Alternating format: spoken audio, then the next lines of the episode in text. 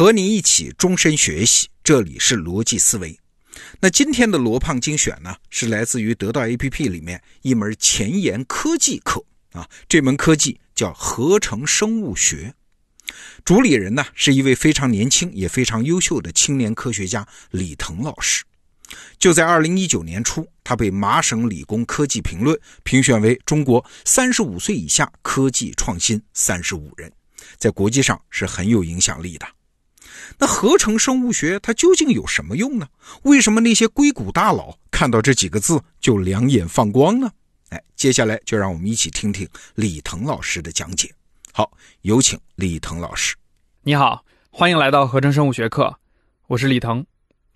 想要设计生命，最关键就是这三件事儿：用工程思维重构生物学功能，用数据驱动提高合成成功率，通过加速进化。获得自然界没有的新功能。有了这么一套编程方法，合成生物学家和初创公司就可以在生命的底层系统上创造各种各样的 App 了。有个事儿你可能知道，二零一九年人造牛肉火了。人造牛肉跟合成生物学有什么关系呢？学完这一讲，你会找到答案。就在二零一九年，快餐企业汉堡王推出了不可能皇堡，赛百味推了人造肉丸。包括肯德基也推了人造鸡肉的炸鸡，为什么这么多餐厅同时在推人造肉呢？其实稍微查一下它的新闻，就会发现这些人造肉啊，都来自于两家美国公司。多说一句，这两家公司的名字起的挺有意思的，翻译成中文分别叫“不可能食物”和“超越肉”。他们不光在美国开了餐厅，“不可能食物”还在香港开了一百八十多家自营餐厅。现在在深圳也能吃到他们的产品了。肉的生产出了什么问题呢？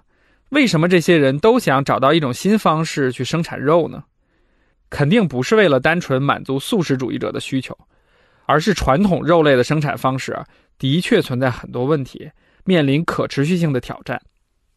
现在地球上四分之一不结冰的土地都被用来放牧，而农田加起来也才三分之一。联合国预计。按照现在的人口增长速度，到了二零五零年，吃掉的肉会比二零零五年多百分之七十。除了土地、饲料和水的消耗也非常大，生产一公斤的牛肉需要消耗十六公斤的谷物和一点五万升水。这还不算，牛肉生产对环境影响也很大。现在全球温室气体排放中有百分之十五是因为养牛造成的。这么说吧。你把全球的牛都聚集到一起，这个牛之国会是世界第三大温室气体排放国。与其浪费大量的资源养一头牛，不如想想有没有什么不养牛也能吃到牛肉的方法。所以就有了人造肉这么个行业。我拿不可能食物来举例，说说人造肉是怎么做的。其实牛肉的成分啊很简单，比如一块碎牛肉饼，蛋白质、脂肪和水。基本就构成了它百分之百的质量。从化学组成来看，找到蛋白和脂肪的替代品，再加上少量的微量元素，这就是人造肉了。不可能的食物就选择用椰子油来替代脂肪，但光是这么做，这种人造肉吃起来不像牛肉，因为它没有牛肉的口感，比如嚼劲儿呀，比如煎了之后那种独特的香气，这些都没有。因为牛肉蛋白很特殊。它是大量纤维状的蛋白，所以牛肉才有了嚼劲儿。不可能食物最终从小麦和土豆中找到了一种类似的纤维状蛋白，模拟了牛肉的嚼劲儿。就算是这样，人造肉还是没有灵魂，它缺了一个至关重要的成分，叫做血红素。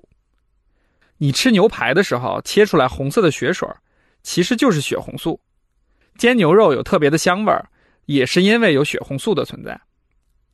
不可能食物的点睛之笔，就是把血红素的基因元件放进了酵母里，用酵母来合成，再加到肉饼之中。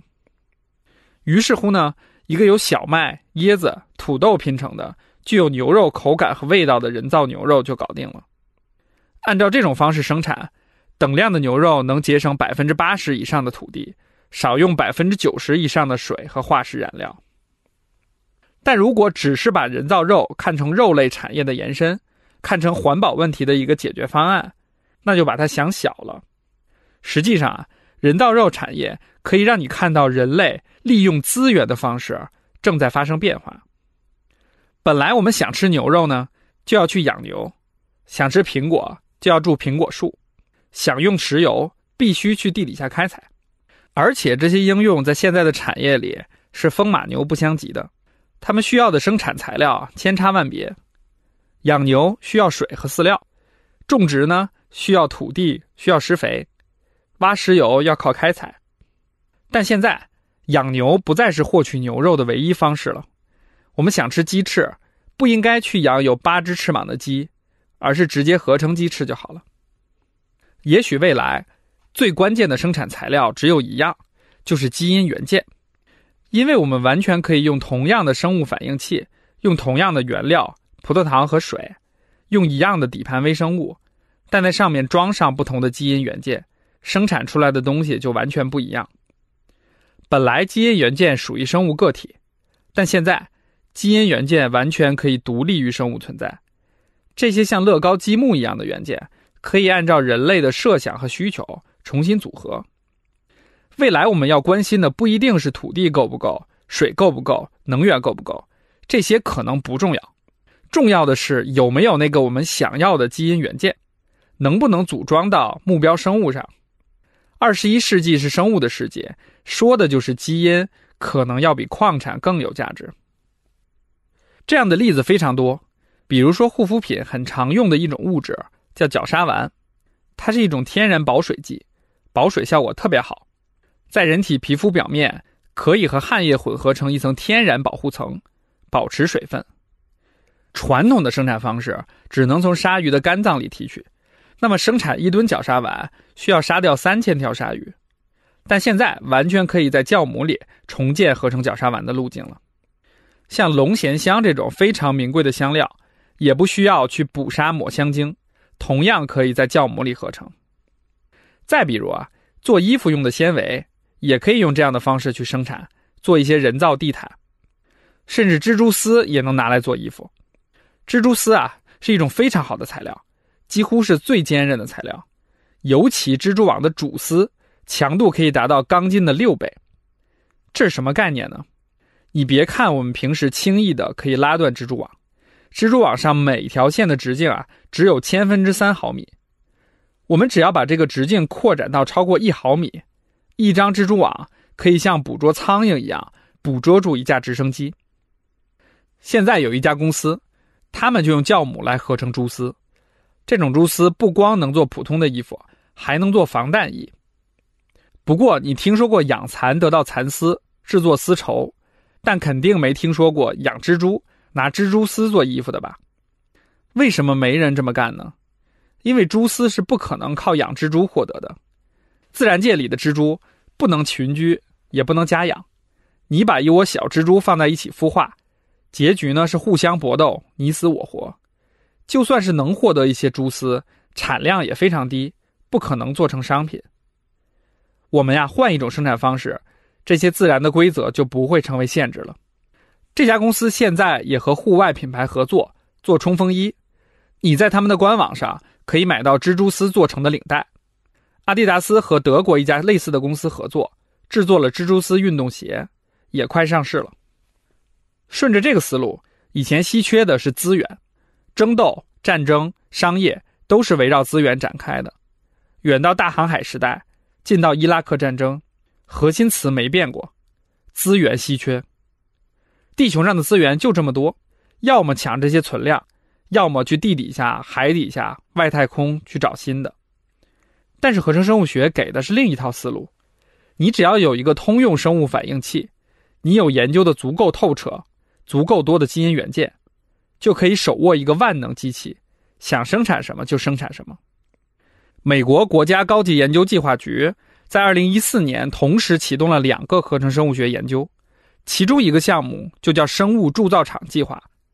他们投入一点一亿美元，就做一件事情：用基因元件合成一千种新型的分子和材料，相当于啊有了一千种积木，方便以后随便组合，创造任何想要的生命功能。这一讲我们说的是以前我们认为不可逾越的地球物种之间的界限。突然在基因元件的层面统一了，它们不再是牛的肉、蜘蛛的丝或是鲨鱼的保水剂，而是基因元件的功能，独立于物种存在。就像我在发刊词里讲到的，合成生物学正在用生命的方式重构我们认识的物质世界。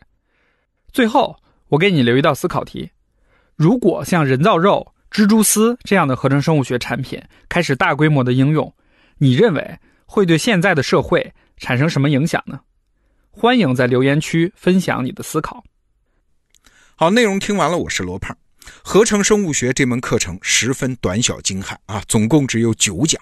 给你带来这个最新科技领域最前沿也最系统的成果汇报，这一直是我们提供知识服务的目标啊，就是用最少的时间为你提供最有价值的知识。那现在得到 APP 的首页搜索“生物”两个字，你就可以看到李腾老师的这门课非常精彩，推荐你加入学习。好，逻辑思维，明天见。